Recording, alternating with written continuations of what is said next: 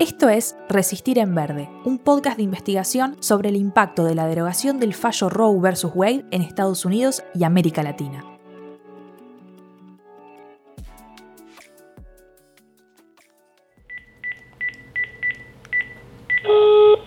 Hola. Hola, me pasaron este número. Estoy embarazada y necesito su ayuda.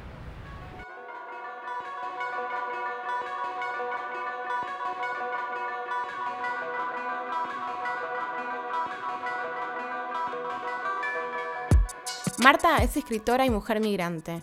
Tiene 36 años. Siempre supo que no quería ser madre. Era agosto del 2022 y el verano estaba terminando en Austin, Texas, cuando tuvo por primera vez su test de embarazo positivo. He luchado con problemas de salud mental desde muy joven. Tener crisis en mi cuerpo es algo común, por lo que pasé varios días pensando que era normal. Pero cuando no se detuvo el malestar y la comida me empezó a caer pesada, supe que ya no era algo normal. Y me fui para la farmacia para hacerme la prueba. Dio positivo. Estaba muy nerviosa, triste, enojada. Creo que aún así con esa prueba en la mano me sentía ajena a la situación. Llegué a casa y esperé a mi pareja. Seguía con las manos temblando y sentada en la sala cuando llegó. Hablé con él, le expresé mi sentir y fue ahí cuando se hizo real. En 2021, la legislatura de Texas aprobó una de las tantas leyes que, sin impedir por completo los abortos, dificultan aún más su concreción. Se la conoce como Heartbeat Bill, ley del latido, a una reglamentación que prohíbe interrumpir la gestación si el doctor puede detectar actividad cardíaca embrionaria, es decir, si se escuchan los latidos. A partir de la sexta semana, cuando muchas personas aún no saben que están embarazadas, el aborto ya no es una opción. Pero además, hace tan solo unos días, la anulación de Roe vs. Wade había llegado a las noticias de todo el mundo. El aborto se convirtió en un delito, tanto para las personas gestantes como para profesionales de la salud que lo practiquen, un obstáculo concreto en la decisión de Marta. ¿Te has hecho un test? Sí. ¿Sabes de cuánto? No, no, no sé. Tranquila, una compañera se pondrá en contacto contigo. La mayoría llega con miedo, con miedo hasta decir la palabra aborto. Ellas no lo mencionan, solamente te dicen, tengo cinco semanas, necesito ayuda. Pero sí, llegan con mucho miedo y miedo a que se puedan morir, miedo a que no salga todo. Me dicen, no, y va a salir todo completo. Yo sí, no te preocupes, todo va bien. La voz que escuchás es la de Sandra, integrante de la red Necesito Abortar, un grupo de mujeres que brindan acompañamiento en casa de quien lo precise o en su propio espacio. Estamos trabajando en conjunto para que ellas puedan tener acceso a sus derechos. Si no tienen un espacio donde hacerlo, tenemos un espacio que se llama la abortería. Les damos el acompañamiento pues de manera presencial también. Marta tuvo que viajar a la Ciudad de México. En el aeropuerto la recibieron dos chicas que eran contactos de una agrupación que brinda atención a abortos en esa región. Lo primero que hizo al ver a sus acompañantes fue llorar. De camino a la casa de una de ellas, el lugar donde se realizaría la intervención, le explicaron cuáles serían los primeros síntomas en su cuerpo. Fueron sinceras y empáticas. No la quisieron educar ni la cuestionaron. El acompañamiento ha logrado erradicar el estigma. Antes las mujeres llegaban como, como lo hacían ahorita las de Estados Unidos con miedo, sin mencionar la palabra aborto. Y hoy en día, por ejemplo, ya llegan y el primer mensaje que recibimos es, hola, necesito información para un aborto seguro en mi casa. Eso es hacer tribu, es hacer tribu entre mujeres y hacerlo en grande, porque eh, la chica no me conoce para nada. Pero se crea esta sinergia entre nosotras como si fuéramos una tribu enorme de mujeres que estamos trabajando por este tema, que estamos luchando precisamente para que todas las mujeres de Estados Unidos puedan tener acceso a sus derechos. Para mí mi lema es que ninguna mujer se quede atrás. La sinergia entre compañeras no es solamente una casualidad. El trabajo de las organizaciones mexicanas es reconocido, entre otras cosas, porque el país registra uno de los antecedentes más antiguos de legislación sobre derechos sexuales y reproductivos en la región. Las feministas mexicanas desde hace años que acompañan abortos dentro y fuera de la Ciudad de México, donde se legalizó hace 15 años. compañeros diputados, debemos asumir la responsabilidad que nos corresponde para que la legislación esté acorde con los tiempos que vivimos. Y es por eso que hoy vamos a reconocer jurídicamente el derecho de toda mujer a decidir sobre su maternidad. El 26 de abril de 2007, la Asamblea Legislativa del Distrito Federal aprobó la ley que despenalizó el aborto hasta la semana 12 de gestación. Este acontecimiento fue uno de los primeros antecedentes de este tipo de regulación en un continente en el que, a excepción de Cuba, tenía penalizado el aborto en todos los países. No existía la ola verde, pero ya se comenzaba a cambiar la historia de los derechos sexuales y reproductivos en América Latina. A favor.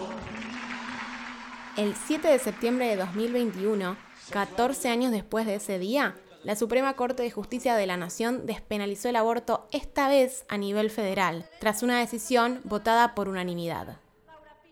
A partir de ese momento no se puede encarcelar a las mujeres y personas gestantes ni al personal médico que les ayude.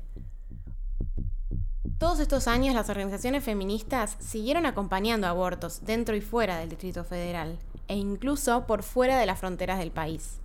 Así es como se prepararon sin saberlo para el desafío que les llegaría en 2022. Salma Silva es acompañante solidaria e integrante de Marea Verde en Chihuahua, un estado en el noroeste mexicano que limita con Nuevo México y Texas, Estados Unidos. Previo a la derogación, bajo el nombre de Red Transfronteriza, esa organización y otras ya se estaban preparando para recibir y apoyar a las mujeres de Estados Unidos, como Marta. Nosotros también atendemos personas que están en Centroamérica porque por sus contextos también es complicado que accedan a este tipo de información y pues es más fácil que se las dé alguien que no vive en su país. Creo que eso es como lo más importante, nuestra solidaridad y pues compartirles un poco de la experiencia de las redes aquí, de cómo hemos sobrevivido en México por muchos años, porque lo de las redes de acompañamientos no es algo nuevo han existido desde que se descubrió que el misoprostol era un medicamento que se podía utilizar para abordar. Marea Verde sostiene sus actividades con donaciones, eventos, subastas y colectas permanentes de medicamentos para abortar, además de la venta de pañuelos verdes, ícono de la lucha feminista por el aborto legal, seguro y gratuito. Desde la organización, además, las acompañantes vienen monitoreando el incremento de casos y demanda de atención para personas gestantes que solicitan abortar, Así es como notaron el cambio que se percibía en el estado vecino de Texas por la ley del latido, la que te contamos antes, que se había aprobado incluso antes de la derogación del fallo Roe vs. Wade empezó a haber como un mayor flujo de mujeres que estaban en Estados Unidos y que se acercaban a preguntar porque eran de aquí de Chihuahua y sus conocidas que a lo mejor ya les habíamos ayudado en algún momento, pues les compartían la información de que se podían acercar con nosotras. Entonces, cuando entró en vigor la ley del heartbeat en Texas, ahí hubo un aumento pero después de eso vino la derogación y entonces fue cuando vimos como si una avalancha, o sea, hubo un momento en el que subió dramáticamente como la cantidad de personas a las que acompañábamos. Las redes de acompañamiento no solo incluyen a profesionales de la salud, también las integran abogadas que asesoran a quienes lo solicitan para entender cuáles son sus derechos y cuál es la situación a la que se enfrentan en su país por practicarse un aborto es una despenalización parcial, no una despenalización total. Es hasta las 12 semanas y en algunos estados pues no se ha modificado el código penal. Sin embargo, con el precedente de la Corte ya no hay como delito que perseguir, porque al haberse considerado inconstitucional el delito de aborto y porque además el precedente de la Corte es de observancia obligatoria para los poderes judiciales. Entonces, si un delito es inconstitucional, ya no se tiene que perseguir. La que habla es Amelia Ojeda, abogada y coordinadora jurídica de UNACE, la Unidad de Atención Psicológica, Sexológica y Educativa para el Crecimiento Personal. Amelia trabaja en alfabetización jurídica con mujeres para que conozcan sus derechos de forma sencilla y clara. También hace incidencia política en temas de políticas públicas. Desde que el fallo de la Corte Suprema en Estados Unidos fue derogado, estuvo en contacto con colegas de ambos lados de la frontera con el objetivo de colaborar en asesoramientos a personas que crucen a abortar en México. ¿En qué sí se ha visto un efecto directo de Roe versus Wade? En la demanda de servicios de aborto, de acompañamientos por parte de mujeres de Estados Unidos, de distintos estados de Estados Unidos, que se están comunicando con las colectivas, con las redes de acompañantes mexicanas, ¿no? O que están cruzando la frontera, cuando antes quienes cruzaban la frontera eran las mujeres mexicanas, bueno, ahora las mujeres estadounidenses son las que están eh, requiriendo de, de estos servicios. Las primeras que nos llegaron a necesito abortar fue en febrero, fueron tres personas. Increíblemente fue Indianápolis, Ohio y Texas. Pero no solo de ese país llegan personas gestantes buscando tener un aborto con acompañantes fuera de las instituciones de salud tradicional, cuenta Sandra. Vino una de París y vino otra de Alemania a abortar acá. Así de sencillo, no solamente las de Estados Unidos. Para ellas el acompañar era acompañarlas al hospital, sí, en su aborto, estar con ellas y todo, pero no hacerlo en casa. Entonces fue así como súper sorprendente para ellas.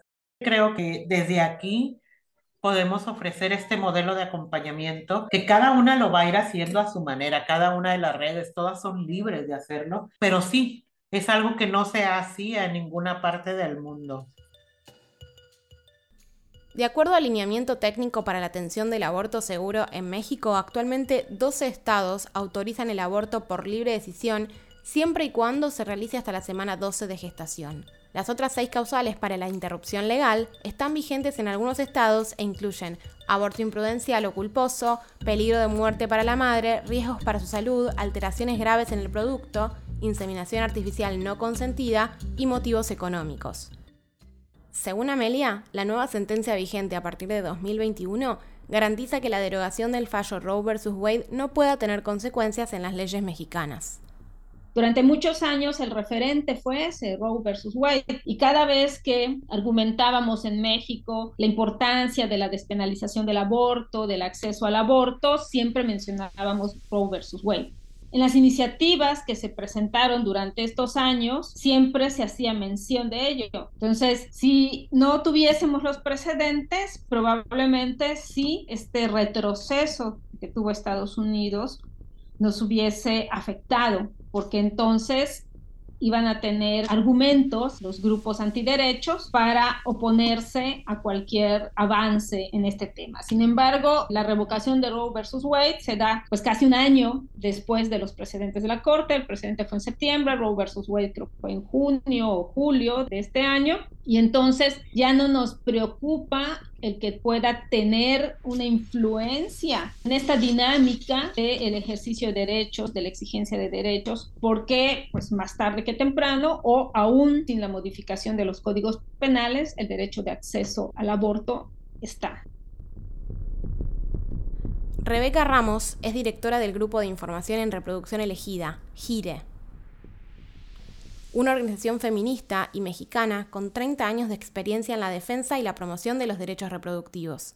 Para ella, la sentencia de Roe vs. Wade fue un parteaguas para el ejercicio de estos derechos en Estados Unidos, pero su derogación también hizo notar cómo ese fallo no fue suficiente es importante tomar esto como una oportunidad, pero también en términos de lo que significa que la Corte Suprema de Estados Unidos haya echado atrás una sentencia en donde reconocía el aborto como un derecho constitucional en aquel país es sin lugar a dudas una mala noticia. Las lecciones que quedan después de la reversión del fallo de Roe versus Wade es uno que no podemos dar por sentado los derechos reproductivos ni el aborto como parte del ejercicio de los derechos constitucionales de los derechos humanos. Es una lucha que persiste, los grupos antiderechos están ahí, están empujando todo el tiempo para revertir estos avances. Entonces, esa me parece que es una lección muy importante a tomar en cuenta. Y otra, si bien estos procesos muchas veces se dan paso a paso, la necesidad también de revisar cuáles son las argumentaciones sobre las que se basan los fallos y los avances que tenemos en materia de aborto para que luego no se conviertan en obstáculos para avanzar en esa propia lucha.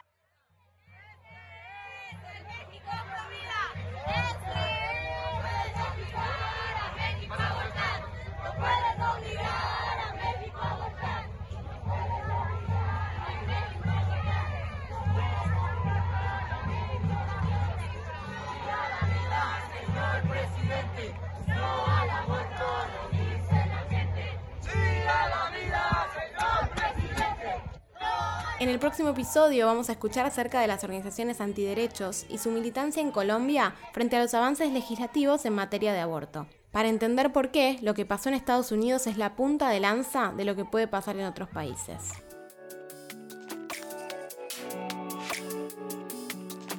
Escuchaste Resistir en Verde, un podcast de investigación realizado con el apoyo de la International Women's Media Foundation como parte de su iniciativa de salud reproductiva, derechos reproductivos y justicia en las Américas y también con el apoyo de Chicas Poderosas para la difusión.